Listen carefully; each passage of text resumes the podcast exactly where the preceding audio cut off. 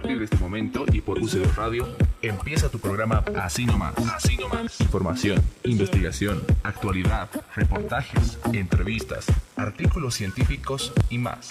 A cargo de la Sociedad Científica de Comunicación Social de la UCB. Bienvenido. Bienvenido.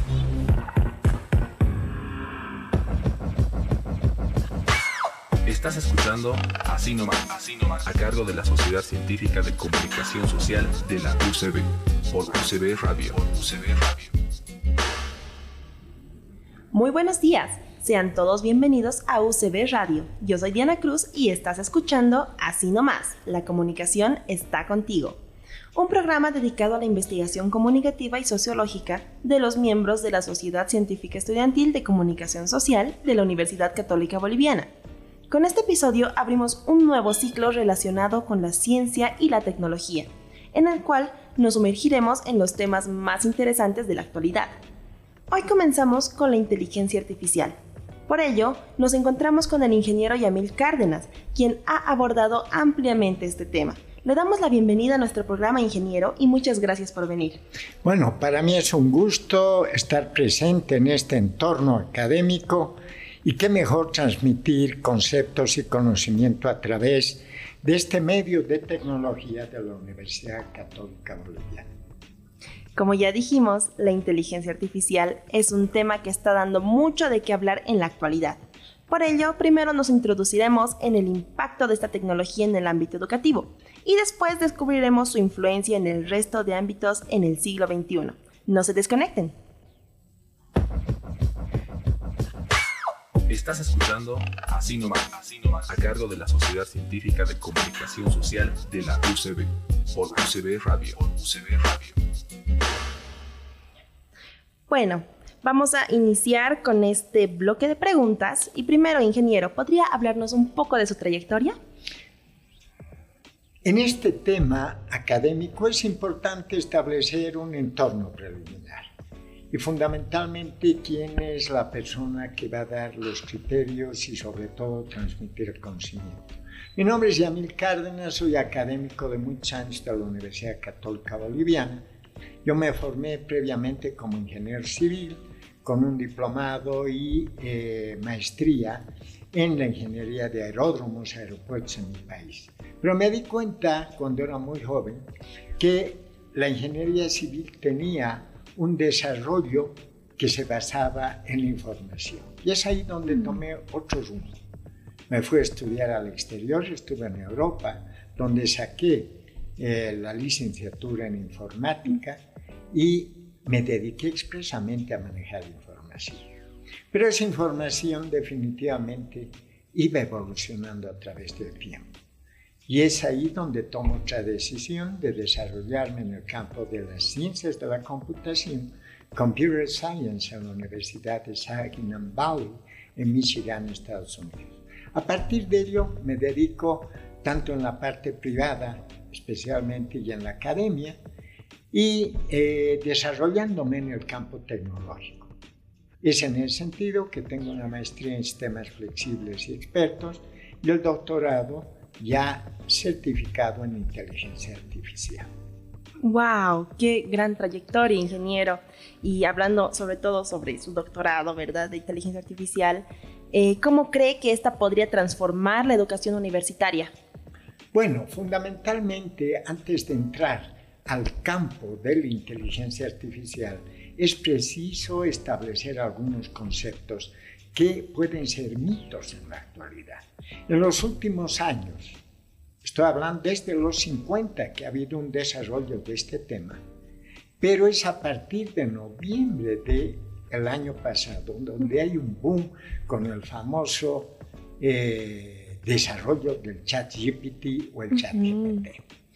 Uno escucha permanentemente en redes sociales, escucha en radio, escucha en televisión, cómo está influenciando esta nueva aplicación. Es importante, y desde mi punto de vista, como personas con conocimiento, valores, principios y con conciencia, establecer la diferencia de la inteligencia artificial. Pues mucha gente cree que la inteligencia artificial es lo que el humano tiene en este momento en su cerebro. Para mí, en este momento, la inteligencia artificial no es más que la capacidad de máquinas o sistemas informáticos, algoritmos sobre todo, programas que puedan procesar información, aprender a través de los algoritmos matemáticos y permitir al cliente o ellos mismos tomar decisiones y resolver problemas de una manera autónoma. En muchos casos imitando y superando capacidades de los seres humanos. El momento en que estos algoritmos matemáticos, estos procesos algorítmicos y ese desarrollo tenga carácter cognitivo, tenga sobre todo principios, valores y sobre todo conciencia, allí voy a hablar de la inteligencia artificial. Claro. Y entonces esta inteligencia artificial de la que usted habla, que es sobre todo de estos algoritmos que van a eh, albergar información, ¿cree que esto está transformando la educación universitaria en estos días? Definitivamente, definitivamente.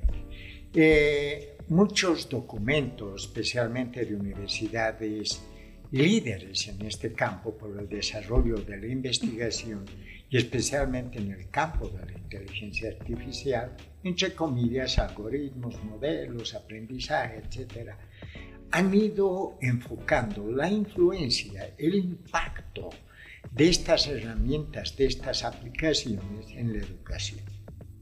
Desde el punto de vista de resultados, estas herramientas no van a desaparecer con el tiempo. Es como el Internet que nosotros tenemos que eso ya no desaparece. Claro. Es como las redes de conectividad que no desaparecen.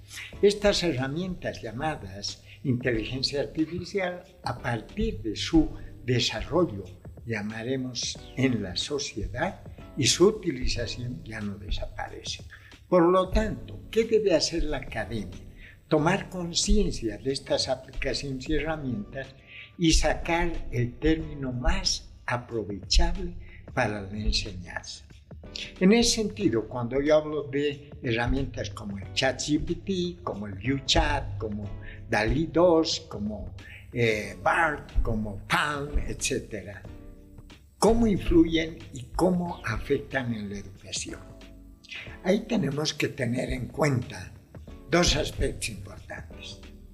Cómo la academia forma al estudiante con principios y valores porque a través del chat GPT yo puedo sacar un documento, un perfil de proyecto en menos de un minuto. ¿Ok? Y con características muy interesantes. Pero, ¿dónde está el detalle? ¿Qué pregunto a este algoritmo? ¿Qué pregunto a este conjunto de instrucciones? El preguntar es lo que se llama ahora la ingeniería del prompt, el prompt engineering, y los expertos son el prompt engineer. ¿Qué hacen ellos? Son los expertos en preguntar a estos elementos matemáticos, algoritmos, para tener resultados que el cliente, en este caso el humano, el estudiante, desea. Si el estudiante va a hacer una simple copia, un copy-paste, que lo tenemos en las herramientas tecnológicas como el Word, el Excel, toda la herramienta de desarrollo de aplicaciones, estamos creando un falso aprendizaje. Entonces allí, donde la academia tiene que brindar esos principios, esos valores, para mover y adaptarse a esas aplicaciones y que esas aplicaciones den soporte, den una ayuda como tenemos tantas herramientas. Es allí donde interviene mucho el concepto también generacional del estudiante. En este momento yo he tenido una cantidad de estudiantes que realmente me siento muy orgulloso. Y los últimos años he trabajado con la generación millennial, pero ahora estoy trabajando con la aplicación de la inteligencia artificial y otras aplicaciones en una generación que es la generación Z. Esa generación Z nace con el Internet, nace con tecnología. En muchos casos estos jóvenes de la academia tienen más habilidades que el docente por la generación y la brecha generacional que se trata. Entonces el estudiante Z tiene habilidades muy grandes para manejar tecnología. Busca la inmediatez, todo quiere inmediatamente, son innovadores en potencia. Entonces, ¿cómo la academia debe apoyar?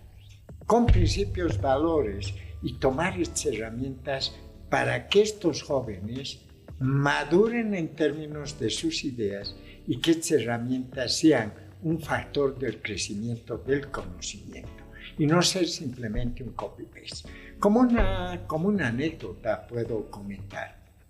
Mi clase antes de la pandemia teníamos una relación agradable en el término comunicacional. Yo considero cuatro pilares importantes en la academia. Comunicación, colaboración, tener la innovación del estudiante, ser críticos y sobre todo el respeto. La parte comunicacional, en cómo se movía en los ámbitos tradicionales, de una manera de regular para abajo. Con la pandemia los estudiantes se han vuelto, se han vuelto mudos en el aula. Pero ¿qué hago ahora con esta herramienta? Les hago usar el chat GPT y a través del chat GPT ellos ven los resultados, lo que se pide, tienen mayor confianza en la comunicación y he tenido un éxito pero espectacular en términos comunicacionales. Simplemente como una anécdota.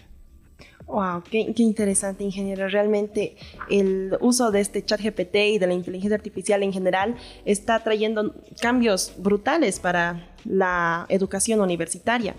Eh, entonces, para concluir con este bloque, ¿cree que la inteligencia artificial podría reemplazar completamente el papel del profesor o de los docentes en las universidades?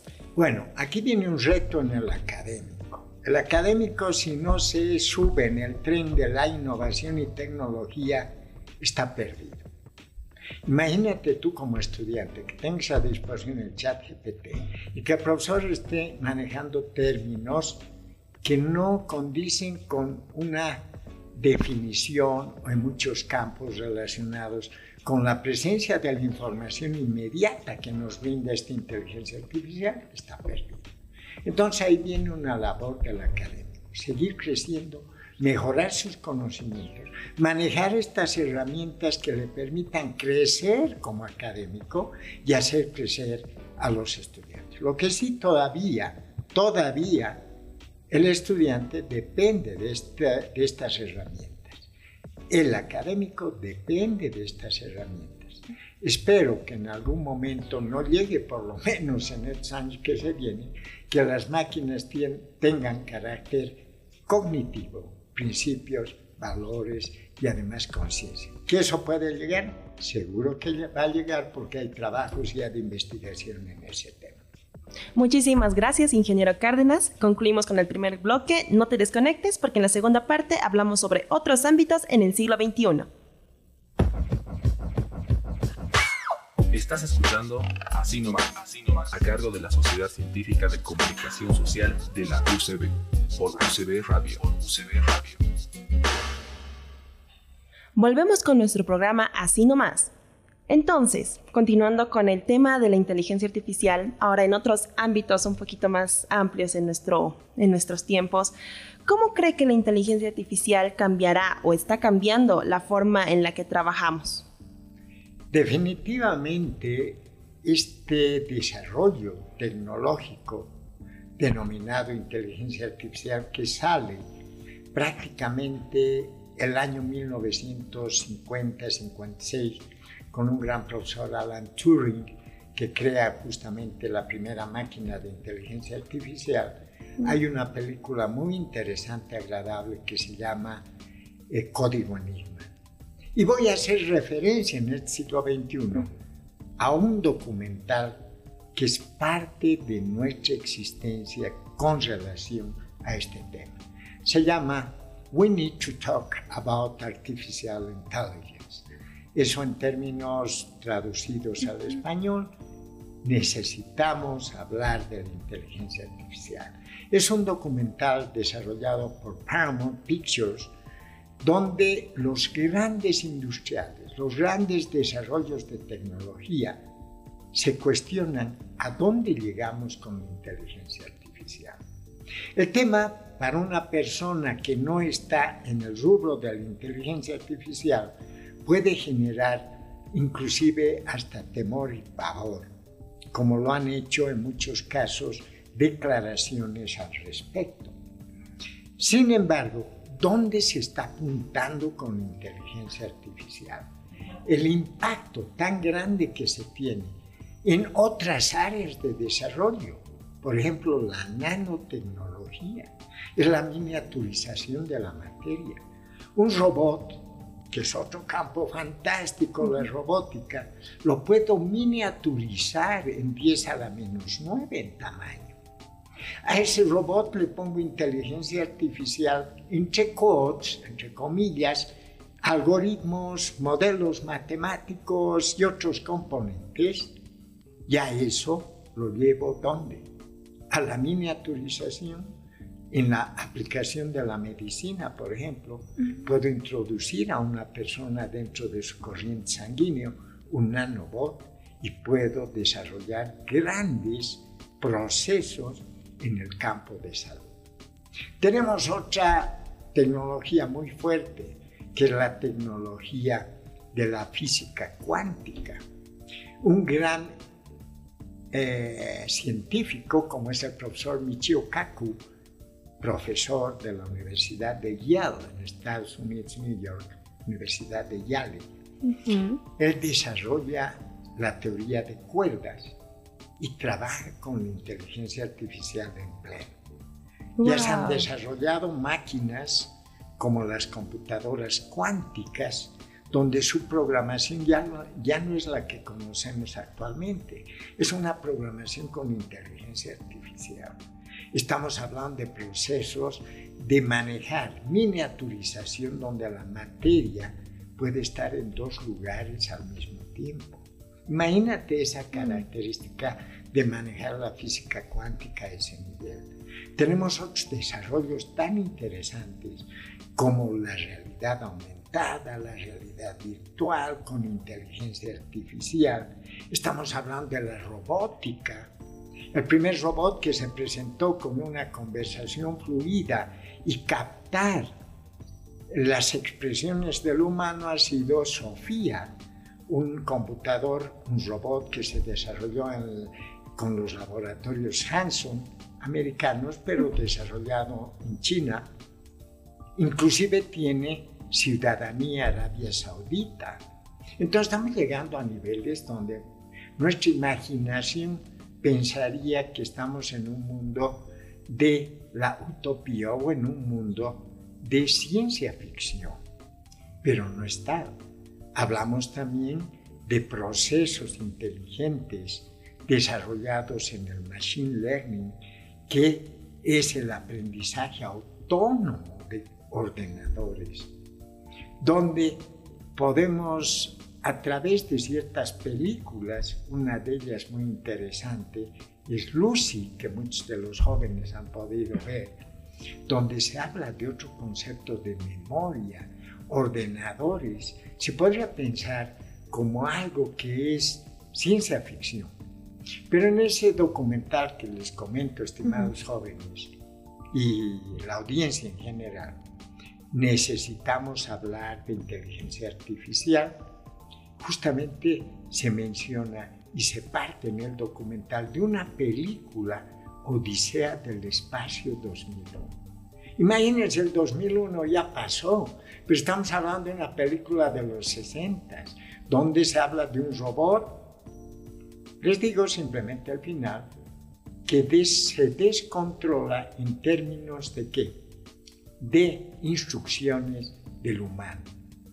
Y es allí donde se desconecta y empieza todo el documental que les he mencionado.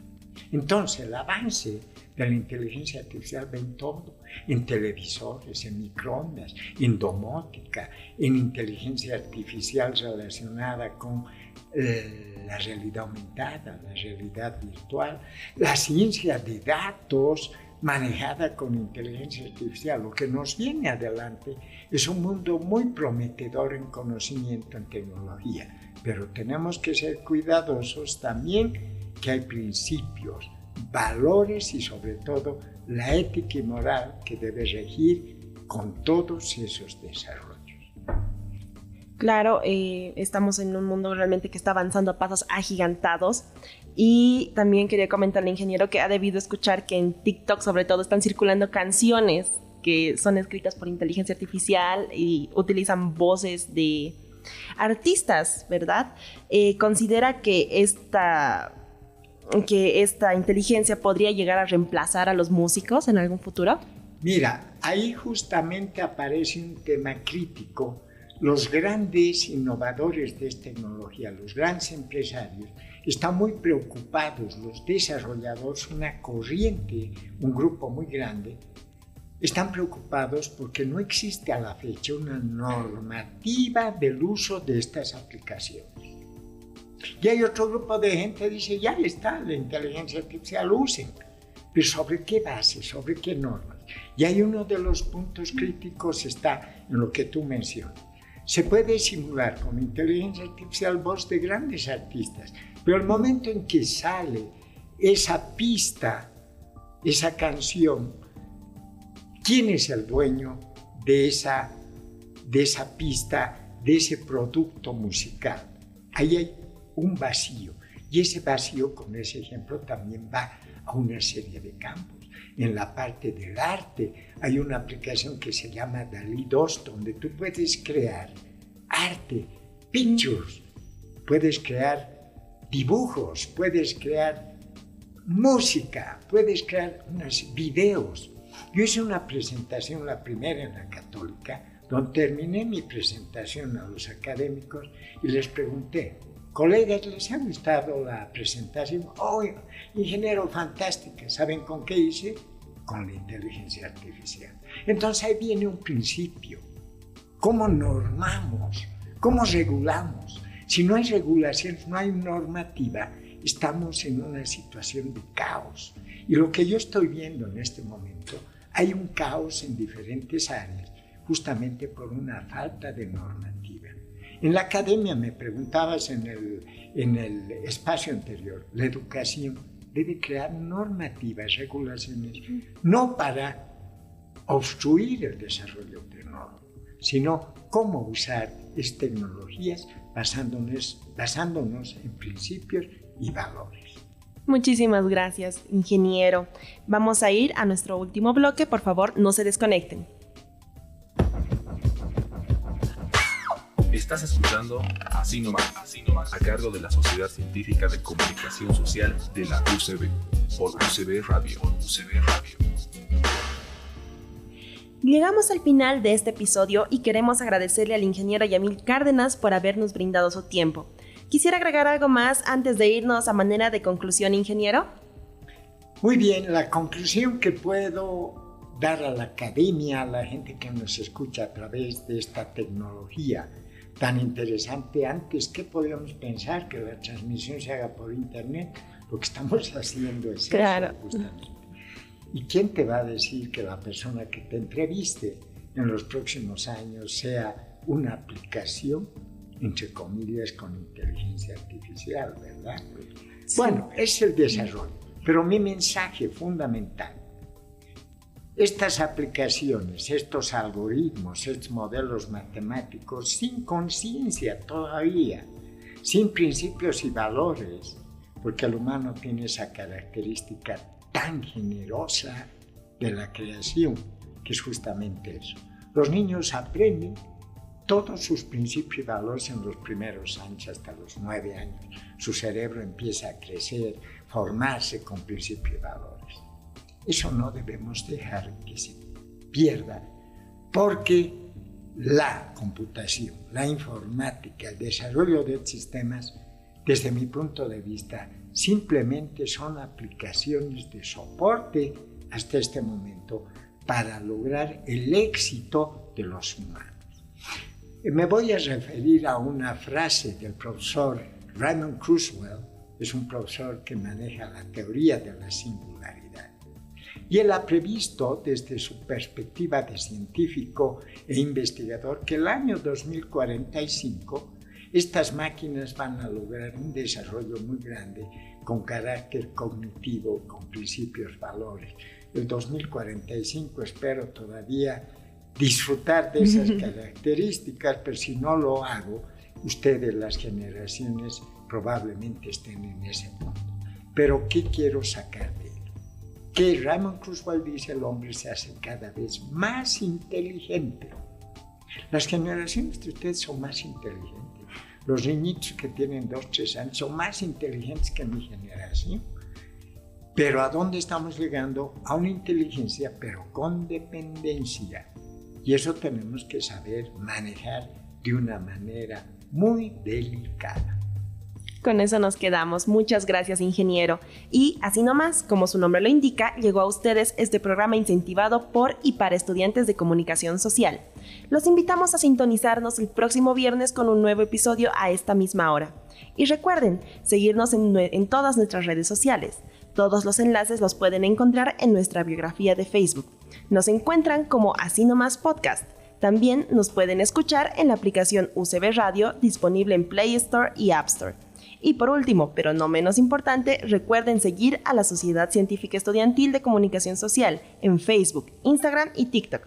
Esto fue Así Nomás.